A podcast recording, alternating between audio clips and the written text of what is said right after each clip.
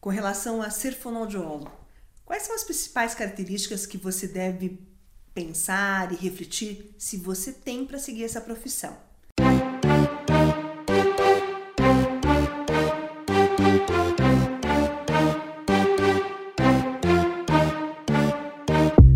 Antes de você falar bem, o mais importante, você tem um lugar de escuta, você sabe escutar o outro.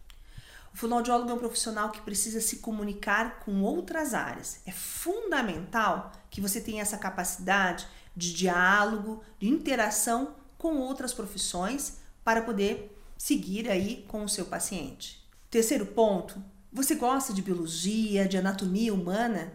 Ela vai ser fundamental. Do início ao fim do seu curso, você vai estar relacionando e correlacionando os fatores da anatomia do seu corpo em relação aos sintomas que estão presentes na clínica da fonoaudiologia.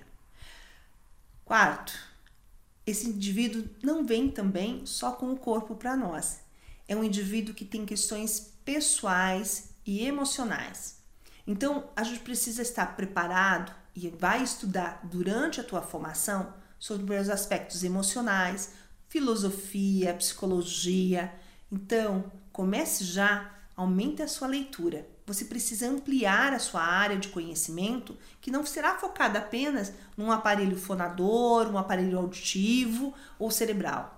Será estabelecido muito na relação com as outras áreas. E quinto fator, você tem vontade de estudar, mas estudar muito, e você quer contribuir na sociedade, porque a nossa função é melhorar a comunicação humana. Esses são itens fundamentais para quem deseja fazer a fonoaudiologia. Quer conhecer mais? Me pergunte. Deixa suas mensagens aqui, posso conversar com você e trazer um pouco dos campos das 13 áreas de atuação da fonoaudiologia.